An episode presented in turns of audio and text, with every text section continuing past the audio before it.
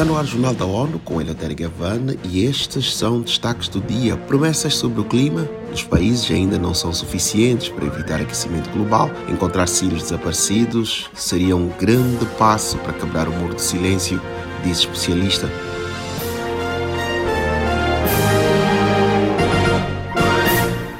Programa das Nações Unidas para o Meio Ambiente, PNUMA, lançou esta quinta-feira o relatório sobre a lacuna de emissões 2022. Apesar de impactos climáticos em todo o mundo, a comunidade internacional ainda está muito longe das metas necessárias para a estabilização do aquecimento global. A cientista e coautora do relatório, Joana Portugal, disse à ONU News, do Rio de Janeiro, que embora tenha havido uma ligeira queda este ano em relação a 2021, mais uma vez houve uma grande discrepância entre os países que se comprometem para ou que seria necessário. Nós temos uma redução de emissão de menos de uma gigatonelada, não é uma gigatonelada, um, um, um bilhão de, de, toneladas de CO2 equivalente, o que é um pouco frustrante, porque, por um lado, nós vivemos uma emergência climática que foi, na verdade, também é, condizente com uma crise pandêmica que tivemos no contexto da pandemia, agora uma grande crise energética devido aos conflitos que estamos sentindo na Europa. Então, na verdade, talvez pareça que, face a outras emergências que surgiram na humanidade, a questão climática ficou um pouquinho é, posta numa vertente paralela, quando, na verdade, nós temos tudo, uma grande sinergia e uma grande correlação entre todas as crises e emergências que estamos vivendo na atualidade. O relatório também mostra que, não ao contrário, o Brasil reduziu a ambição da redução de emissões em 2020. Embora este ano tenha aumentado, continua abaixo em relação ao previsto há seis anos. Às vésperas da reunião especial do Comitê de Combate ao Terrorismo do Conselho de Segurança da ONU, a líder do grupo falou à ONU News sobre objetivos da reunião e destacou que algumas das tecnologias mais recentes são usadas por terroristas. O encontro de dois dias acontece em Mumbai e Nova Delhi até sábado. Mayra Lopes tem mais informações. O encontro de dois dias acontece em Mumbai e Nova Delhi, em 28 e 29 de outubro.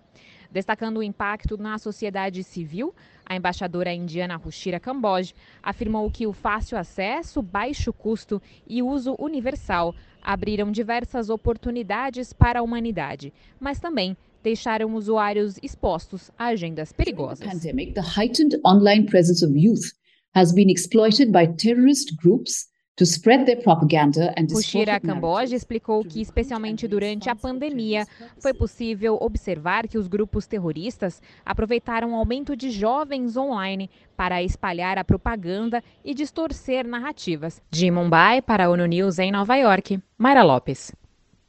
Roshira Camboj citou uma resolução votada em dezembro do ano passado sobre o tema que aborda diversas inovações e potencial risco se para fins terroristas. O presidente da Comissão Internacional de Inquérito sobre a Síria defende a criação de um mecanismo para conhecer o paradeiro de dezenas de milhares de cidadãos desaparecidos durante o conflito armado que segue para o 12 ano. Em entrevista exclusiva à ONU News, em Nova York, Paulo Sérgio Pinheiro enfatizou que famílias do país em conflito têm o direito de saber o destino de seus entes queridos. Para ele, a questão é uma das maiores tragédias da guerra na Síria.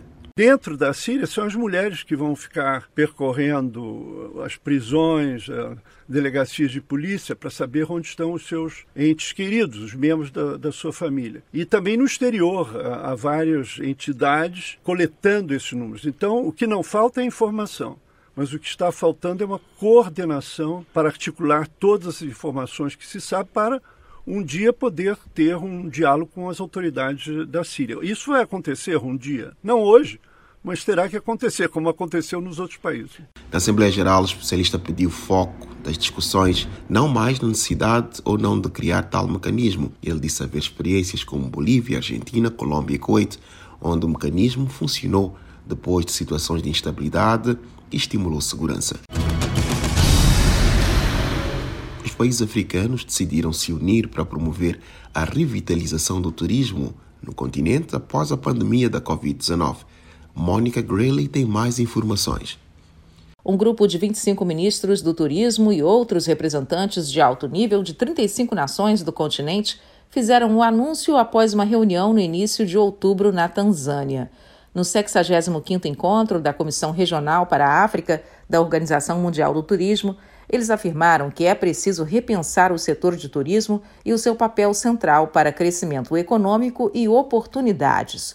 Representantes do setor privado também estiveram na discussão voltada para inovação, branding, criação de empregos, educação e parcerias. Da ONU News em Nova York, Mônica Grayle. Uma das falhas no momento é a falha de pontes aéreas, incluindo empresas da aviação de baixo custo dentro do continente africano, assim como a necessidade de apoio a pequenos negócios. A meta é fazer com que estas firmas adquiram ferramentas digitais e conhecimento para se tornarem mais competitivas.